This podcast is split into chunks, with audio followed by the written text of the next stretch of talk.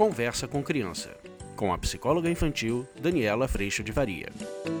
Gente, eu tenho recebido muitas perguntas das crianças nesse processo de quarentena, conforme o tempo vai passando, as crianças desenvolvendo algum tipo de ansiedade, medo e vindo para os pais com muitas perguntas, querendo que a gente garanta, né, os adultos garantam que ninguém vai ficar doente, que ninguém vai morrer, esse tipo de coisa muito difícil, muito delicado tudo isso, mas vamos tentar refletir de como que a gente pode lidar com esse momento?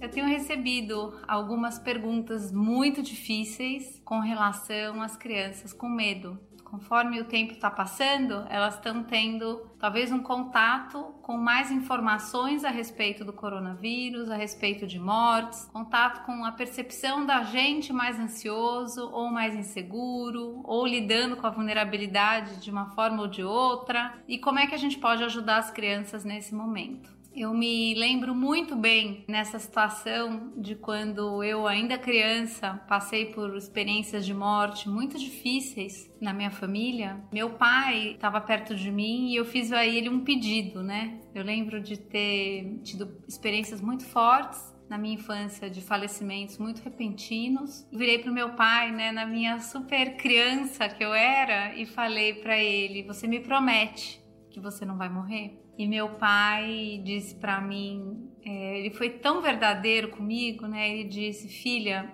eu farei o possível, mas eu não posso te garantir porque um dia todos nós vamos morrer. E eu acho que isso talvez tenha sido muito assustador de receber como mensagem, mas ao mesmo tempo muito é, real. Me deu muita segurança receber a informação do meu pai, tão humano quanto eu, às vezes podendo fazer o melhor possível como eu, mas realmente não tendo todo o poder sobre a vida, assim como eu também não. Então, gente, assim, eu tô super mexida, porque acho que quando a gente recebe esse tipo de pergunta dos nossos filhos, normalmente isso acontece por volta dos seis, sete anos, quando eles se dão conta de que a morte existe, numa situação normal, do que a gente entendia como normal, já era muito assustador. Mas realmente, nesse momento de tanta vulnerabilidade, como é que a gente pode responder a isso e acolher esse momento principalmente? A mesma insegurança que as crianças estão vivendo, muitas vezes nós estamos vivendo, a mesma sensação de incerteza que nós estamos vivendo, eles também começam a sentir isso e de certa forma, esse desafio tão novo desse momento, ele atinge a todos nós. Então eu acho que assim um dos primeiros pontos é eu reconhecer o quanto eu também me sinto assim, o quanto essa insegurança também acontece no meu coração, o quanto a vulnerabilidade é a nossa condição humana. Talvez nessa oportunidade, a oportunidade de acolher esse momento, de responder com sim, a gente faz o que está ao nosso alcance fazer, e também da importância, pelo menos aqui em casa tem sido assim, de trabalhar nossa relação vertical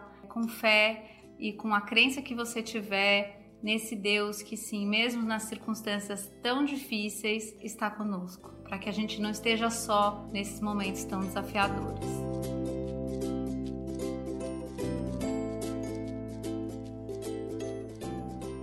Eu acho que assim, essa pergunta, você me promete que você não vai morrer, como eu fiz com meu pai, talvez ela tenha chegado até você, conforme as crianças vão entendendo o tamanho e a envergadura do coronavírus que a gente está passando. Mas é muito importante que a gente consiga acolher todo o medo, reconhecer esse medo em nós, ao invés de distrair, fingir que não é, dizer que a gente tem todo o controle, porque existe um aprendizado muito bonito nessa oportunidade, com essa vulnerabilidade toda, que é a humildade, que é a gente perceber realmente que a gente não está no controle mas que um existe alguém que está, se você tem fé. Eu tenho sim a responsabilidade de me cuidar, de cuidar da minha saúde, de fazer o meu melhor possível, um dia de cada vez. Quando a gente traz essa experiência para um dia de cada vez, ela se torna possível e eu posso viver essa experiência com toda a responsabilidade que esse aprendizado de todo dia me permite. Mas eu também posso entender a gratidão, a graça de ter hoje ar entrando no meu pulmão, de hoje ter meu coração batendo.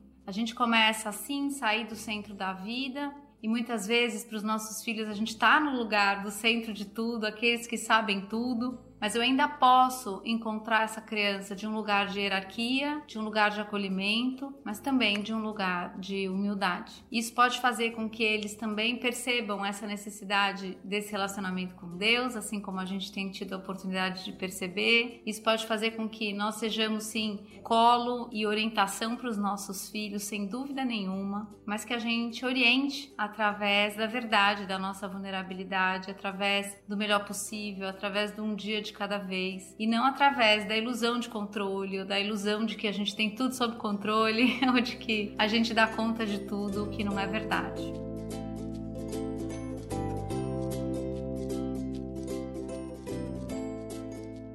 Então, assim, se você tem recebido essas perguntas na sua casa, ou se você tem sentido também esse espaço tão desafiador de viver acolhimento dentro do teu coração, eu também posso te convidar e te convido para vir para o curso online. A gente tem sido uma importante sustentação nesse processo todo, tanto para as famílias que estão lá como para mim. E acho que talvez esse também possa ser um espaço de colo para você, se assim te fizer sentido. O curso, gente, ele tem encontros online três vezes por semana para pais e mães e duas vezes por semana para profissionais que trabalham com criança, além de todo um conteúdo gravado que vai em direção a essa nova perspectiva do quanto somos imperfeitos, o quanto não temos controle de tudo, mas temos muita responsabilidade no nosso plantio de todo dia, do melhor possível, do cuidado que sai da gente e da possibilidade de construir espaço de perdão e arrependimento dentro das nossas casas.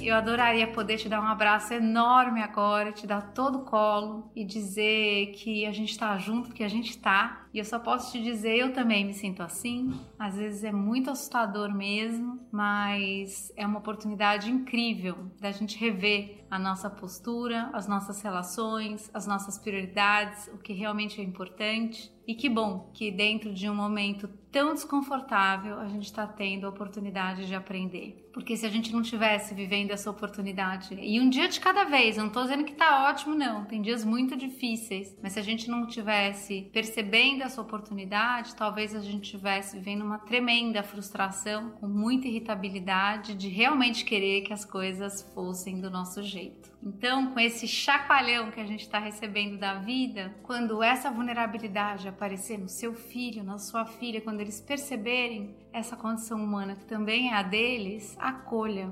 Perceba o quanto isso nos permite encontro, o quanto isso nos coloca juntos e o quanto desse lugar a gente pode realmente florescer e frutificar. Firme aí, vamos um dia de cada vez e eu tô aqui também no meu dia de cada vez, fazendo o melhor que eu posso. E tem dias que são muito bons, tem dias que nem tanto, e tudo bem.